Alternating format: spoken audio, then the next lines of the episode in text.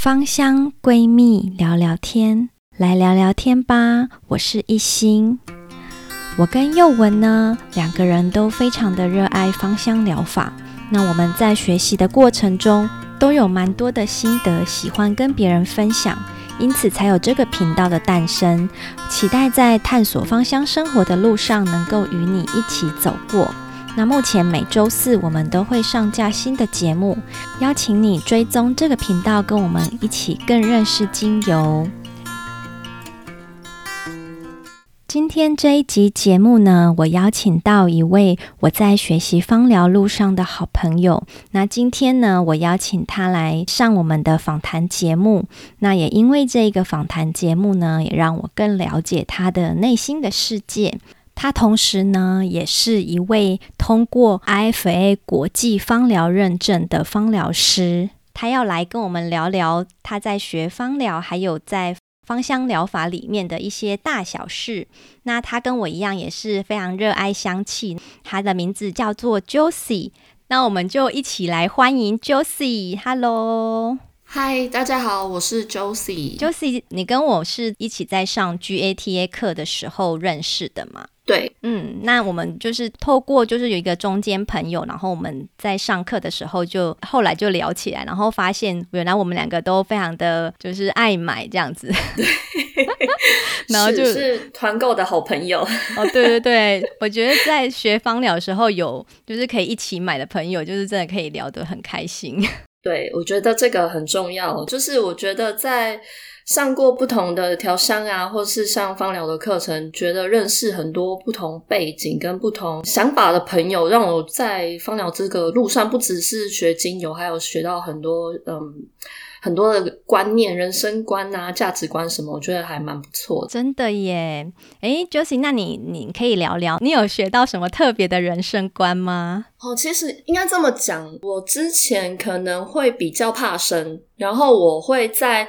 我还蛮怕交朋友的，所以比如说到了新环境的时候，我会处于在一个比较警戒的状态。哼哼。所以当初在要去接触任何，譬如说不只是芳疗，或者是其他的课程之类，或是要去接近一个新的环境、新的朋友，嗯、我都会蛮害怕的。所以第一次去上课的时候，我我很紧张，因为应该讲说，我从小开始，我对于一大群的朋友、一大群的人，我会有呃莫名的紧张感。嗯嗯。尤其是可能在学芳疗的这个路上，很多又是女生的朋友，我又会更紧张，因为我觉得，呃，自己会有既定印象，或者一个预设立场，就会觉得啊，女生朋友可能讲话要很小心啊，哦、然后可能回复要比较比较不能太太放肆的讲话，这样，所以我会蛮紧张的。嗯而且那时候自己在生活中其实也蛮多的问题，嗯哼哼，那时候自己都不知道，都觉得啊，人生，譬如说生活就是这样，人生就是这样，就是没有去想到太多的事情。可是后来上了芳疗以后，其实芳疗这个路上蛮特别的，不管就是从科学上面，嗯、或是说呃，有些人会讲到身心灵这一块，我觉得在芳疗路上，我都碰到不一样区域的朋友。那那时候开始就会去学到说啊，要去认识自己这件事。情要怎么学习跟自己独处？我觉得精油在这一块上面帮助我很多，嗯，所以我其实对于芳疗啊、精油啊，或是甚至调香，我都觉得这是我在我自己的生命中觉得碰到一件非常美好的事情。真的哎，所以在我在想说，会不会是香气让你打开更多的心这样子？真的，真的，我觉得是这样。嗯，因为像我们一开始我们在上 GATA 课的时候，就是我你给我的第一印象就是有一点严肃这样子。如果我们没有中间的朋友，可能就会很久才会认识到这样。对对，那个是我的保护保护层，可能很多人都有哎，可是可能借由香气，就是就是又就比较好接近这样子。对啊，Josie 你是在科技业对不对？对啊，我是在科技业，所以那种保护层会更明显。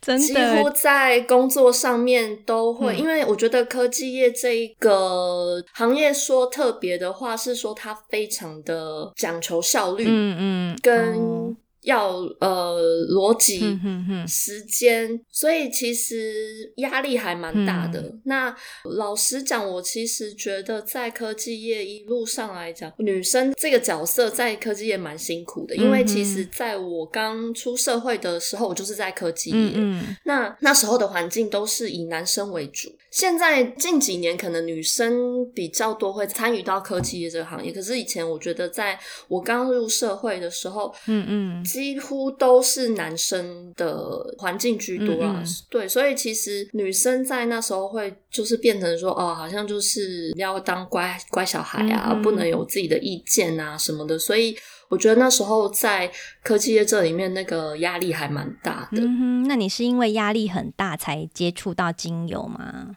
对啊，因为呃，应该讲我接开始接触精油，其实那时候就是因为在职业上面有一点转换。嗯、以前可能是做比较内勤的角色，所以可能面对的同事或是客户，责任感可能没有那么大，或是那个需要去去学习的东西可能没有那么大。那后来呢，大概是。我这样讲会泄露我自己的年纪，不，没关系，没关系。大大概大概快十年前，我开始就想说，诶，我可以尝试做一下不同的工作，所以我开始就是做外勤的工作为主。嗯、那我觉得那时候跟我自己的个性，就是做外勤这个工作，跟我自己的个性，嗯、还有可能我的一些嗯从小的那些生长环境有一点不一样，所以我那时候还有刚刚讲就是男女生在这个行业的那种角色转换这件事情，我觉得吃了还蛮多苦头的，嗯、所以我那时候的撞墙期还蛮严重的，嗯，所以我开始就想说啊，我应该要去做一些别的事情，我就开始去做一些运动，那时候也是想说啊要。健康一点，所以下班啊，或是假日就去做运动。嗯、然后那时候就开始接触到瑜伽。嗯、那开始呃，为什么会从瑜伽上面开始会接触到芳疗？是我觉得我那时候还蛮幸运的，我碰到一个呃瑜伽老师。哦呃，我不知道大家有没有在上过瑜伽。那瑜伽最后一定会有一个体式叫做大休息，那就是让你在做完不同的体式之后，让你全身性的放松。你就是要有一点做冥想，那也让你的肌肉跟你的刚刚，比如说你在做一些伸展啊，或是一些核心的运动的时候，让你这些肌肉群跟你的脑子都要做放松，就是彻底的不要想东西。那那个老师在大休息的时候，他就是特别会拿出。精油滚珠，然后他就是会帮每一位同学做，就是基本上让你做一些嗅息，嗯、然后甚至帮你按一下，就是肩颈的这种酸痛的地方。那那时候我开始被这样子按摩以后，我突然就觉得，哎、嗯欸，为什么这次上完这个课觉得特别放松？然后我觉得那种精神特别好。嗯、然后我开始就意识到说，哎、欸，是不是香气这件事情是？除了说在运动可以放松这件事情，香气也可以做一个辅助，所以我开始就会诶，就会觉得诶，我开始想要去了解香气这件事情。嗯、你是那个压力真的很大，一直很需要放松这样子？对，我那时候就觉得哦，我就是想放松，然后也开始因为这个瑜伽课以后，我开始诶，譬如说，因为我们没事就喜欢去买东西嘛，就会跑去百货公司，嗯、然后跑到那个精油专柜嘛。精油专柜，对，精油专柜的时候，我就觉得哦，我觉得好开心哦，就是那种特别舒服、特别疗愈那种感觉，嗯、所以我就开始就就有兴趣。嗯、那刚刚就提到说，那时候在工作有一个很严重的撞墙期的时候，嗯、我就觉得哎。诶好像生活上面就只剩下工作一样，然后呃，工作完了你就只能回家，嗯、然后就是看电视，嗯、然后看完电视就准备睡觉，然后第二天起来又要上班，嗯、然后第二天起来上班那个情绪，基本上我觉得在上班前、上班的时候、嗯、跟上班后、跟周一症候群都都蛮严重，嗯、就觉得很不开心，嗯、然后。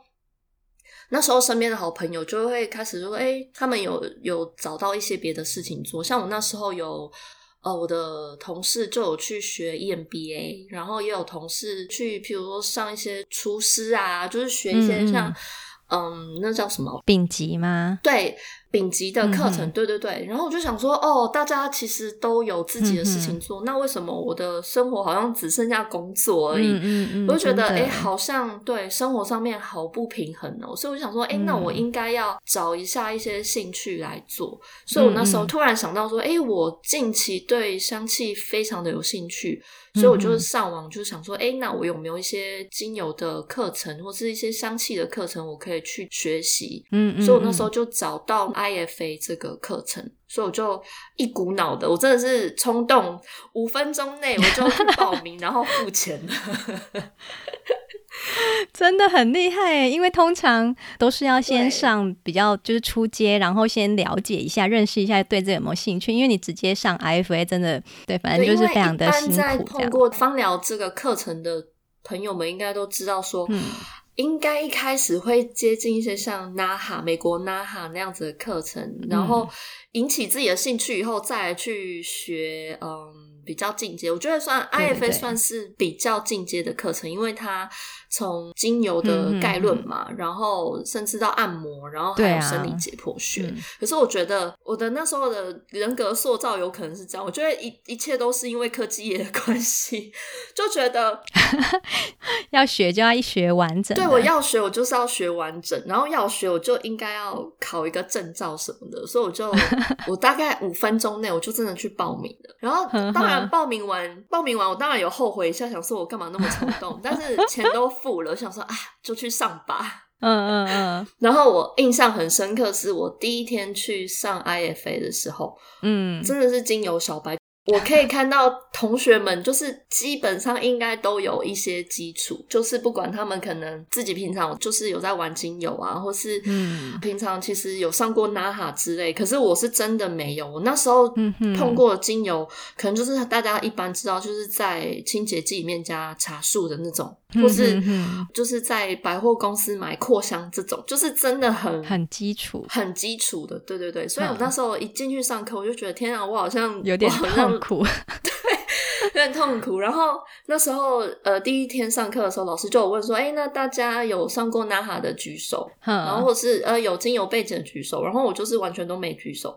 老师就直接问我说：“那你来干嘛？你怎么你怎么一开始就想上 IFA？” 然后我就想说：“那我是不是应该要退掉？”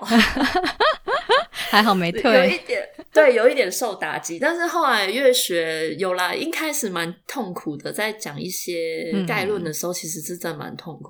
我要从零开始学习，嗯、但是学到一个 moment 开始有兴趣的时候，你会觉得那个吸收真的是很快，很很有趣，然后学到很多。真的，对啊，对，而且你你好像上完 IFA 之后，好像大部分的油就都有了。对，我就是一个很疯狂的小孩，就是什么都买，听到什么我都买。难怪我们是好朋友。对，就是什么都买，什么都不奇怪。真的，后面真的会有遇到很多奇怪的精油。那 Josie，我们可以来聊聊你最近有没有最喜欢的一支精油呢？其实那时候我看到一心请我分享说最喜欢的精油的时候，我真的觉得非常的痛苦，嗯、非常的难，因为 每一支都很爱吗？对，因为我们这种很容易被洗脑的人，只要 有人跟我们，譬如老师、同学，或是看到网络推荐说哪个油很厉害，你就觉得哦，好像真的很厉害。然后那时候，当你一买到的时候，你就觉得哇，它真的很厉害，它的疗效好像真的很好，就每一支在当下都会很喜欢。真的耶！可是可能用了用了一阵子以后，就觉得嗯。Maybe 不是这么厉害，或 maybe 对我的想感觉没那么大，又会回去用自己喜欢的。所以在刚开始接触精油的时候，我真的都是觉得，哦，我要找到很珍贵的、嗯、很稀奇的。嗯很特殊的那种就是很厉害。那时候我觉得一开始不管，我觉得不管每一个领域的人应该都会这样吧，就是只要听到是很厉害的、很神奇的，你都会觉得他很棒。没错，嗯，对。像我现在，我会觉得哦，我玩过一阵子以后，我会觉得我现在就是觉得要 CP 值高的。嗯嗯，没错。因为我们我相信一心也是，就是现在用油都用的很凶，所以用到贵的或是稀奇的，你反而会舍不得，会觉得啊太贵了，这样子成本对，一直好像在在烧钱的感觉，所以我现在就是想说要以 CP 值为主。嗯嗯，然后我现在也是比较觉得调香这件事情我比较有兴趣，所以我都是。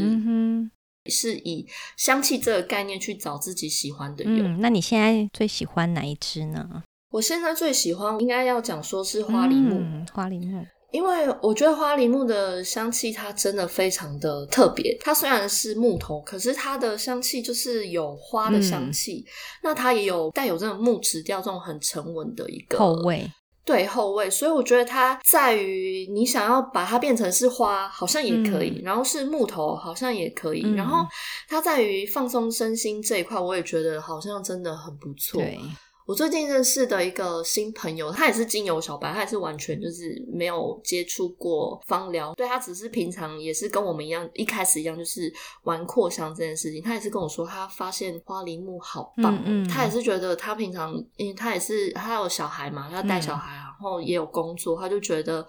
呃，生活那种很有时候压力很大的时候，他一碰到花梨木，他就觉得这个油实在是太棒了，嗯嗯，嗯，他就一直问我说，可不可以再卖给他这样子？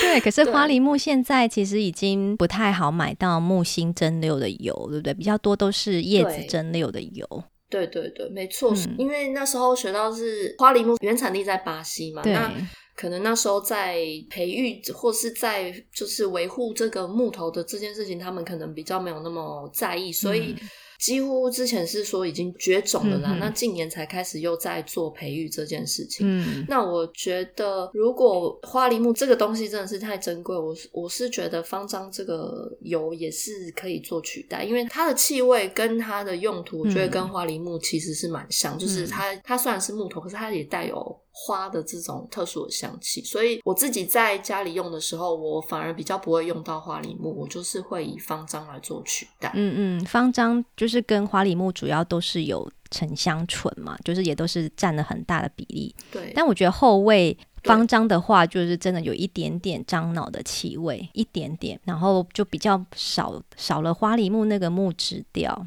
对啊，可是。嗯珍贵性来讲，我会觉得花梨木，那我们就留在自己按摩的时候用。那扩香的话，对对对，特殊时候，哼，对扩香的话，因为我基本上我的扩香我不会单用一种精油啦，嗯、我都是做复方比较多，所以我都会在方章上面再做其他的一些调香，然后让它那个樟气樟树的味道不要那么的明显。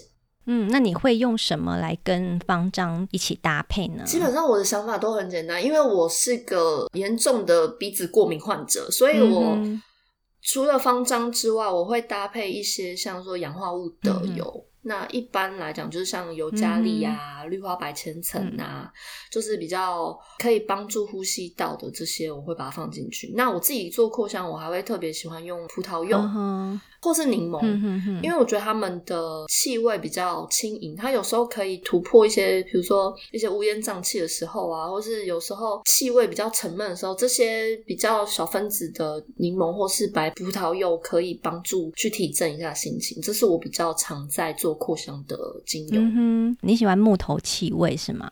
对，我我特别喜欢木头气味，但我的木头气味又不是说要像说檀香啊，或者是说嗯哼嗯比较那种单一的木头。我另外还推荐一个精油是西伯利亚冷杉，哦、它是我去年突然发现的一个宝藏。有我听你说，我们那时候我一买到这个精油的时候，我觉得非常的特别，因为它也不是只有木质这么单调的味道，嗯嗯它。我闻到的时候，我觉得它还带有就是柑橘类这种很清新的果香，然后它的木质也不是这么沉稳，它是比较轻盈的，所以我觉得它我也蛮喜欢拿它来做扩香，而且它的价钱真的是意外之中的便宜，所以啊对。对它，它的单价真的是蛮便宜的，所以我我也蛮常拿它来做扩香的一个配方之一。因为之前有听你提到西伯利亚冷杉，然后我觉得可以分享一个，我之前就是想说，哎，你既然既然你这么喜欢西伯利亚冷杉，我自己也来扩香看看。嗯、然后呢，我就滴了几滴西伯利亚冷杉，然后再滴了几滴广藿香进去那个扩香仪里面。好特别的搭配，我跟你说，那个味道有点可怕，扩香蛮难蛮难挑战的。对，因为冷杉加上广藿香之后，就有一个男人的气味。哦，我觉得有时候想要有点安全感又 man 的时候，可以用一下。对，我觉得男生可能会喜欢这个气味哦，就是如果再加一点柑橘的话，应该蛮特别的。我我觉得可以调看看，可以搭配一下。等那个晚一点我来试看看。好哦，就是从那一次之后，我就对西伯利亚冷杉有一个男人的的印象。可是我后来，我最近是比较喜欢焦冷杉，就是也是冷杉系列。嗯，嗯，但我我觉得他们两个有点像。焦冷杉其实我觉得我也蛮喜欢它的。嗯，他们有点像，气味有点像，只是他们是长在不同的地方，一个是西伯利亚，一个是加拿大。对，但是像焦冷杉，我也蛮喜欢它，可是我的用量不会太多，因为我觉得，老实讲，我觉得焦冷杉它的气味让我比较容易联想到乳香，诶，我不知道为什么。哦，它有一个焦味，有点像溶剂吗？或是有点那种塑胶？对对对对对 对。但是我觉得它像我就容易鼻塞过敏的，我就很喜欢用胶冷杉或黑云杉这种，嗯、把它搭配进去，就是。看看可不可以帮助我比较通畅的呼吸这样子。嗯嗯、那我想问你说，像你这样鼻塞会影响你闻气味吗？哎、欸，我之前一开始在学的时候，我也以为会耶。我其实就是只有在洗澡的时候，就是那种水蒸气比较多的时候，我才会鼻子是通畅不然，其实基本上我的鼻子大部分的时间都是鼻塞的。嗯、然后那时候在刚开始学精油的时候，不是会有一个时段都是就是在闻精油这件事情，对，我都很担心，说我会不会闻不到，但其实还好诶。我发现像我们这种比较敏感的鼻子，嗯，反而有时候闻到的东西可能比较多。哦，真的哦，对，就会闻到比较比较不一样的味道，嗯，是不是什么呃嗅觉受气不太一样？对，然后特别需要这些精油分子来帮我们把它开启，这样子。哦，所以就是变成你有被精油分子疗愈这样子，就所以鼻子的灵敏度又更高，这样。对啊，真的真的，我觉得有。嗯哼。那 Josie，你有比较喜欢的配方可以跟我们分享吗？我现在基本上我最喜欢的配方就是那个肌肤急救，嗯，就是有关于皮肤上面的用油。因为呢，我除了是一个严重的皮鼻子过敏者，我也是一个很严重的皮肤过敏者。啊、哦，真的，就是我对我在换季的时候，就是很非常容易有汗疱疹。哦，哼哼哼。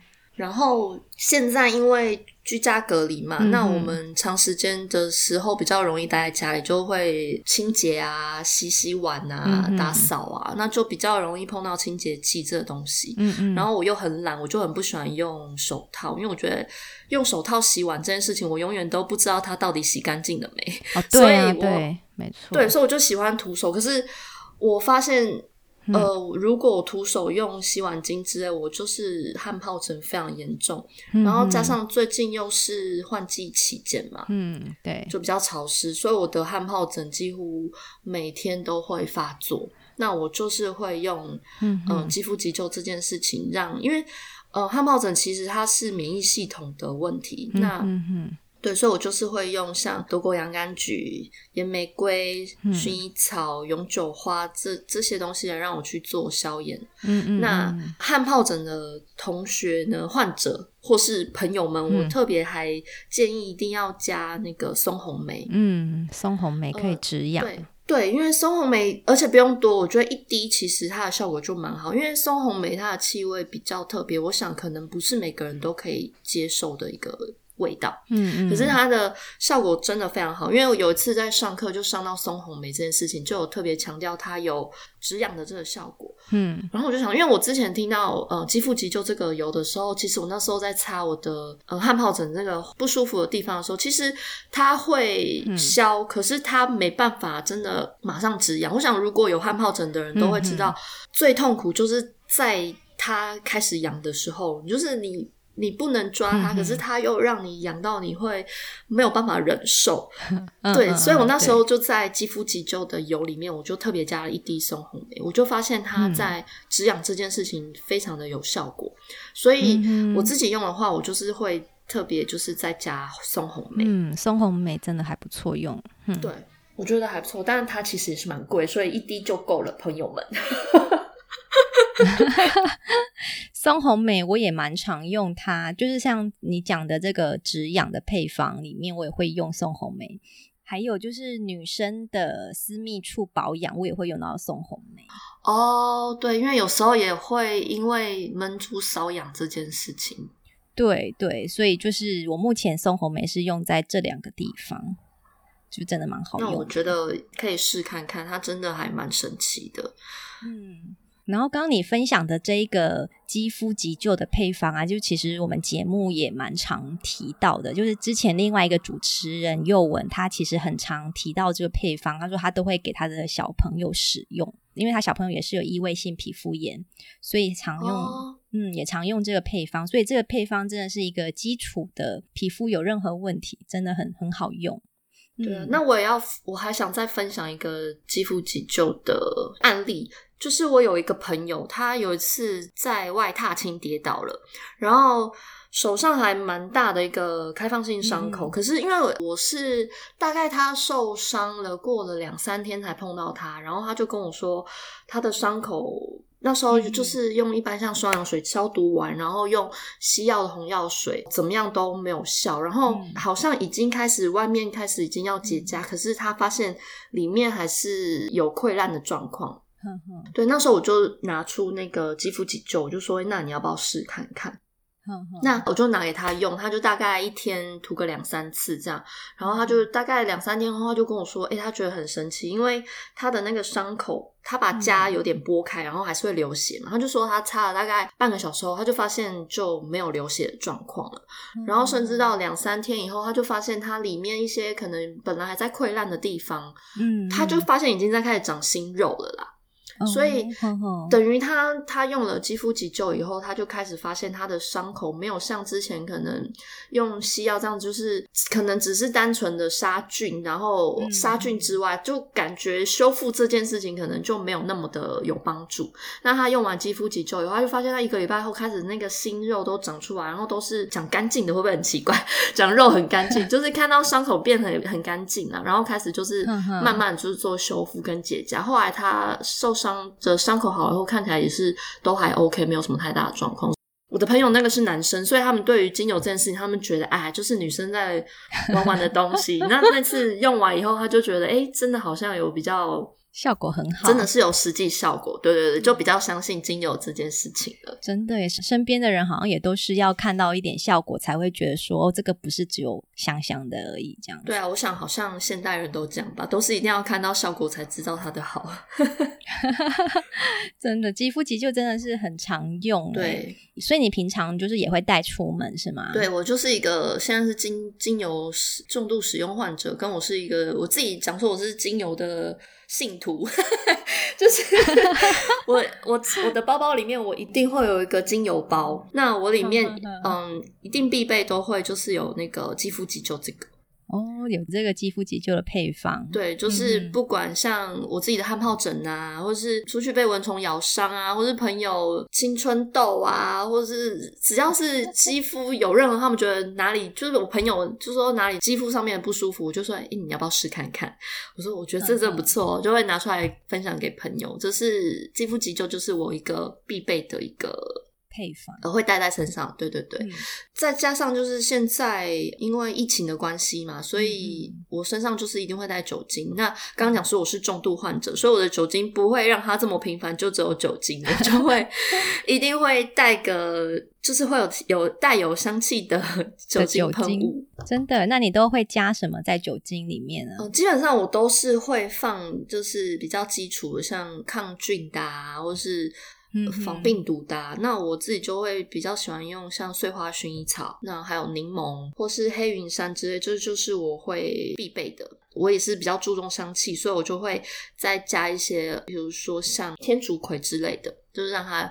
呃，香气比较多元。那现在比较严重的话，是会推荐说，譬如说放个一滴的分类精油，嗯嗯嗯，比如说像百里芬、百里香，嗯，或是野马玉兰，嗯，因为它它虽然那个气味没有那么好闻，但是它对于杀菌、抗病毒这件事情是比较有帮助哈，有帮助的。嗯，所以，对对对，我还是会放个一滴这样子。嗯，对，最近其实。野马玉兰跟百里芬、百里香其实还蛮红的，因为这它的那个抗病毒的效果真的很强。对啊，对啊。只是因为它们都会刺激皮肤，所以量要非常非常少。所以基本上，像我带在身上三十 ml 个喷雾，我只会大概最多一滴，最多到两滴这样子。嗯，对。这样还算比较安全。我觉得如果把它喷在物品上，其实就会觉得还蛮安心的。对，然后每次拿出来喷，空间喷，大家都会很惊艳，说哇，就是除了怎么那么香，对，除了感觉好像真的可以杀菌跟抗病毒之外，心情好像也瞬间变好了。真的耶，对，对，酒精有味道，真的很不错。对对对。我自己在精油包里面还必备，就是擦可能会胃痛的精油，因为我像最刚开始提到，我就是在科技业嘛，所以有时候时间上面比较有压力的状态下，我就譬如说像吃东西啊，或是压力比较大的时候，我就比较容易胃痛，所以我就是会放一些像说种子类的精油。嗯哼，就是让我的肠胃让它就蠕动啊，或是舒缓它那个疼痛的症状。嗯哼，我就是会有一个胃痛的精油这样子。那像里面你都会放什么？其实这个配方是我自己乱测试出来的，因为那时候在上 IFA 的时候就听到说种子类的精油，或是它是原本是原型食物是食物的精油，嗯、它对于肠胃道啊，或是像。蠕动就是你需要你的肠胃去蠕动这件事情是有帮助的，所以我就把那时候身上所有有关于种子类或是有关于它是食物类的精油，我都把它放进去。所以我会放罗勒，然后甜茴香、芫荽或是豆蔻，全部都各加一滴，然后把它调成是一个按摩的用油。嗯哼哼，哇，这几个真的听起来好好吃哦。对，真的就是很好吃。然后我觉得它的效果也是蛮神奇的，就是当我有时候真的是胃痛，就是在公司胃痛的时候就擦，我觉得大概在十五分钟到三十分钟，我会觉得那个胃痛的这个。这个痛感就有缓解。以前我们可能就是想要快速嘛，所以我们都会吃西药。但是后来就听说，其实西药的胃药其实都不是说这么对身体那么好啦。就是如果是以中药的观点来讲，这些西药好像都是属于比较偏凉性的，那它可能只是做疼痛的解除，可是它不是真的有帮助。那对，对我擦这些油以后，我就觉得它好像真的是会让你自动先把痛这件事情先消除，以后它也会让你的肠胃去让它蠕动，好像变得比较正正常。对，然后也会舒缓。而且其实老实讲，这四个油加起来啊，它的味道真的也是还蛮舒服的。嗯，是因为甜罗勒跟芫荽子，他们好像都会甜甜的，甜茴香也是甜甜，对，甜甜的，对，甜茴香也是甜甜。然后豆蔻，其实在现在的香水界好像也蛮盛行，豆蔻拿来当做一个香调的。嗯把它当做一个香调也是蛮蛮不错的，嗯，很多现在的中性香也是拿豆蔻来做一个主体的香调。嗯，那这样既好闻又又有效，就是又对胃痛有一个不错的止痛的效果。对啊，所以我现在都也是把它当做我的必备品。嗯、哦，下次可以来试试看这这四支精油，你可以试看看，再告诉我你的心得，蛮、嗯、期待的。好哦，好哦，好哦。你还会就是带像呼吸道这一个部分的精油吗？因为最近疫情的关系。哦，对对对。其实呼吸道这个也不是只有因为疫情啊，对啊，疫情也是，因为我们现在每天都要戴口罩嘛。嗯、那因为我也刚刚有提到，我也是很容易过敏，或是会鼻子比较不通畅的，所以我就是会也是会用一个呼吸道的用油。那这个它我就不是把它调成按摩了，嗯、对，我就是把它做一个就是纯精油。嗯、那因为现在大家。就长期戴口罩，或者就是现在很流行用那个精油扣，嗯嗯，就戴在口罩上。对对对，所以我就是把它滴在里面。哦，就是我会把它滴在精油扣里面，然后去做一个。通畅呼吸道的一个做法。那还有就是像我们，因为有时候开会就是蛮冗长的，至少一个小时、两个小时。那一直戴着口罩在开会，其实除了呼吸不顺畅之外，我觉得脑子也会很不顺畅。哈哈，真的，真的。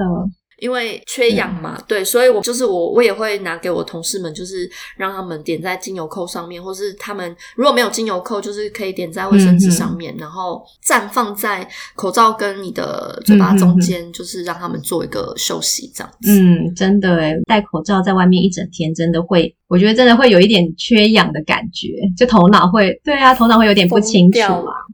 像我有时候因为我外勤嘛，有时候还要坐高铁坐很久，然后到台南啊、高雄啊那种很热的地方，你也是得戴着口罩的时候，真的是很痛苦。好好，对，现在也是啦，就是那时候三级的时候，或者是现在有时候去运动，可能在那种密闭空间也不能戴，哎，不能把口罩去掉，你还是要做一些比较高强度的运动的时候。真的是会疯掉，哦、所以我们都我就会耶。对，我就是觉得哦，精油要一定要靠精油，这样有没有太太变态？一直要大家用精油，就是变成最近真的用油量会有一点增加，因为对啊，因为真的好需要需要新鲜空气的感觉。对，真的。那节目的最后啊，今天大概聊这样子，我觉得也就是也很感谢 Josie 跟我们分享。哦，他平常都怎么用油？那节目最后想要问你说，你有没有印象比较深刻的芳疗书籍可以跟我们推荐一下呢？那时候我也是想了好久，因为刚开始在用精油的时候，还有就是一开始不了解精油的时候，其实除了上课以外，因为上课一个礼拜八个小时嘛，那有时候。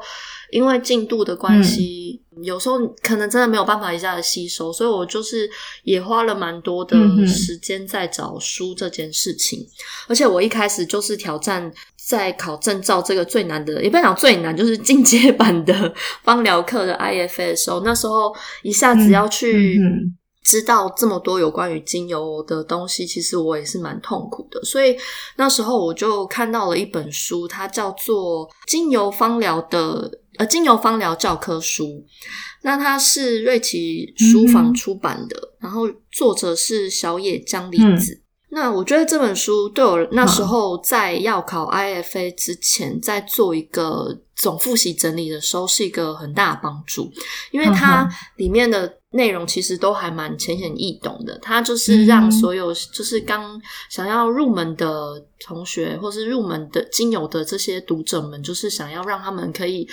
呃，一下子了解精油到底是什么东西，然后它的历史啊，然后用法啊，嗯、它都做了蛮清楚跟简单的介绍。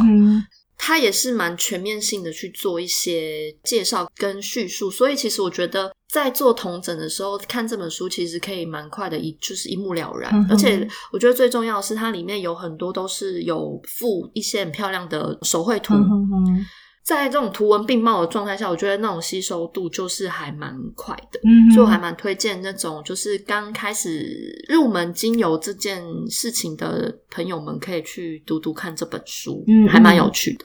这本书好像是日本人写的嘛？对，嗯，因为我发现就是日本人写的芳疗书籍都是有一个类似这样的特色，就是它可能图文会很多，对，然后内容浅显易懂，对对对呀，因为之前。有一本也是日本的芳疗书籍，叫做《日本销售第一的芳香疗法圣经》。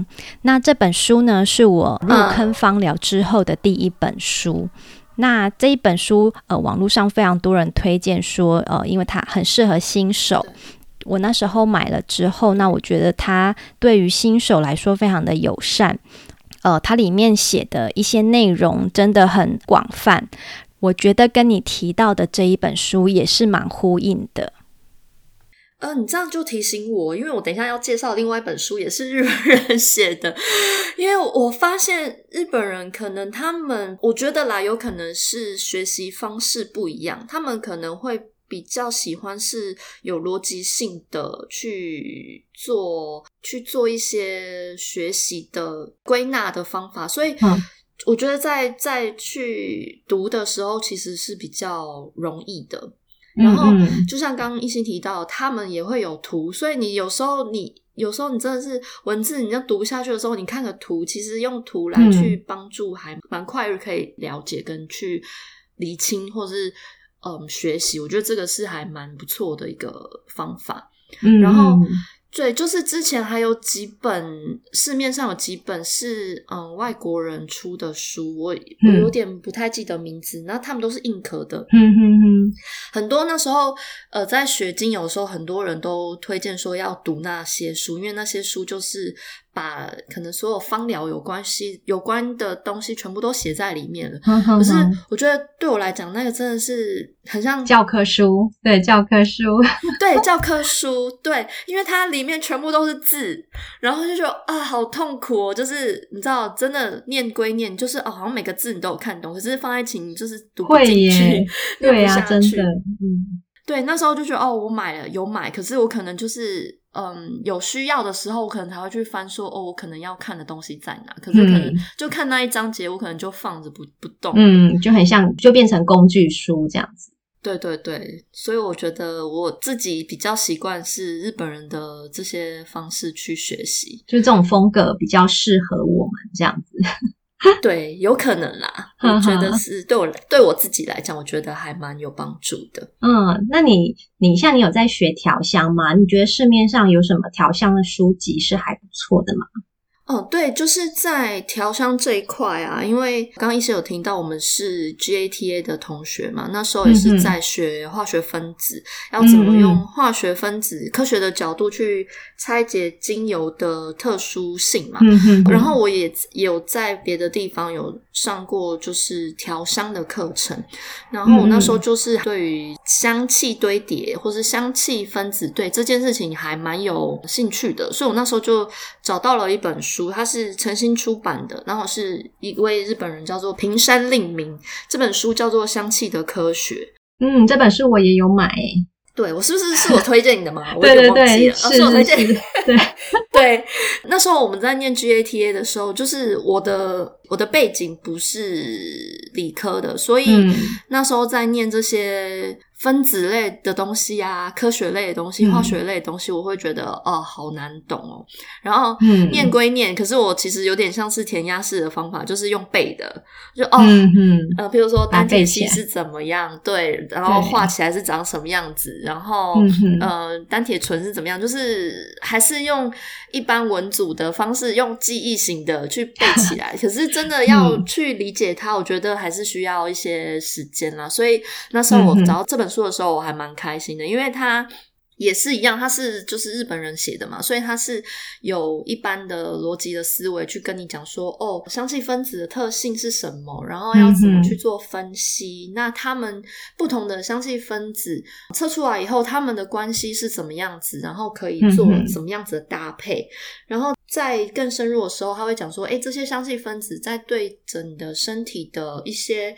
机制啊，或者你身体感受这些香气的这些器官跟这些机制，它会怎么样去？就你的身体会怎么样去感受到这些香气？它都有做蛮详细的解说。嗯嗯嗯。那甚至是一般在学，就在学精油的同学，跟一般在玩香水的人，他是完全不同的思维。他还有这，甚至就是拿天然的香气跟嗯这个合成的香合成的香精。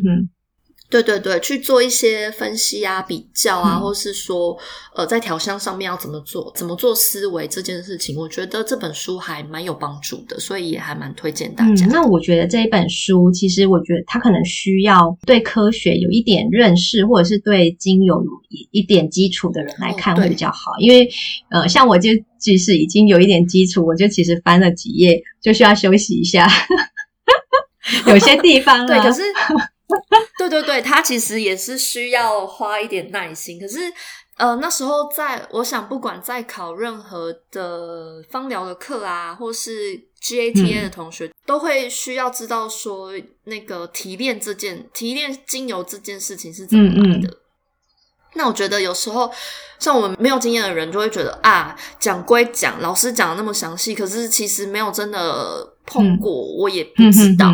所以我觉得里面他也会有讲说这些怎么提炼精油的方式，嗯、然后还有它的原理，然后甚至在讲说在测试这些精油，呃，在分析这些精油，它是用什么样的方法。我那时候是有读了这本书，有有学到一些啦，就是。比较可以理解说，哎、嗯，怎么样去知道他们这些分析的仪器啊，或者是提炼的这些仪器？嗯对嗯，哎，所以你已经把这本书看完了？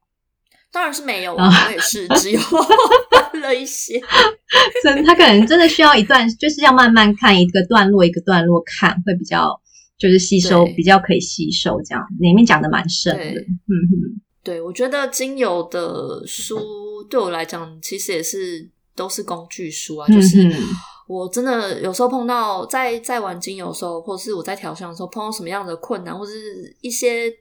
呃，新的想法的时候，我就会去翻翻这些书，然后来看说，嗯、哦，我要怎么去做使用。嗯、可是你说真的，要把它当做一本小说，或平常很很热爱的感觉，就有点难。要看完，我觉得是蛮难的。我我真的也会看看，就是好 真的耶。我觉得都是要对，真的要用到的时候，你再去看，你才会真的有特别的吸收跟、嗯、真的耶。芳疗书好像都这样。嗯，对。然后最后我，我我我想要。那个推荐大家，如果对于精油啊或者是芳疗书有兴趣的话，嗯、一定要去无印良品，一定要去无印良品，因为无印良品的书架上面，它因为他们现在有出了一系列很多香香氛的东西，对对对，嗯、就是精油啊、扩香啊，然后什么扩香烛或是扩香，就是用水的仪器扩香仪。水氧水氧机，对对，他们就是有这样一系列，他们就有自己的精油。以后他们就是会在芳疗的选书或是精油的选书上面会特别的用心，所以我常常会去那边去翻，说，诶、嗯、现在有关于芳疗有什么样子的书，或是什么样子的，嗯哼，呃，想法，我都是从那边。得到的，就是像我刚刚提到的这两本书，我也是在无印良品的书架上面找到的好东西。嗯哼哼，真的。而且我觉得他们、嗯、对，而且他们也不是只找日本的作者啦，像我之前好像也有看到是韩国的作者，嗯、好像也是类似在讲香气。对不起，我有点忘记名字，就是有关于。香气的书籍，嗯、然后它也是以化学的角度切入的吧。嗯、然后我那时候也有买来看，就是也蛮有趣。我觉得很有趣，是你除了知道调香之外，你也可以知道说，哎，各国在面对芳疗跟面对香气这件事情的切入的角度，跟他们着重的点是哪里。那种不同，嗯、我觉得也蛮有趣的。嗯，对，每个国家的那个文化好像不太一样。我觉得写出来的书真的会有一个那个国家的感觉。对对对，很有趣。所以我就还对蛮喜欢去那边找书的，因为他们就帮我们先选了一批觉得不错的书，以后我们再去找一些自己有兴趣的。嗯嗯，我觉得也还蛮不错的。真的耶，好哦，今天真的非常感谢 Josie 跟我们分享。那就是如果大家对芳香疗法有更多的兴趣的话，就是欢迎大家，就是也可以，就是可以看一些呃我们今天推荐的书籍，那可以增加一些呃，如果你对芳疗有一些疑问的话，都可以在书中找到一些解答啊、你对我们今天的内容有什么样的问题，也欢迎你到我们的社群平台留言跟我们说。那我们今天的内容就先到这边喽，那我们下次再见吧，拜拜。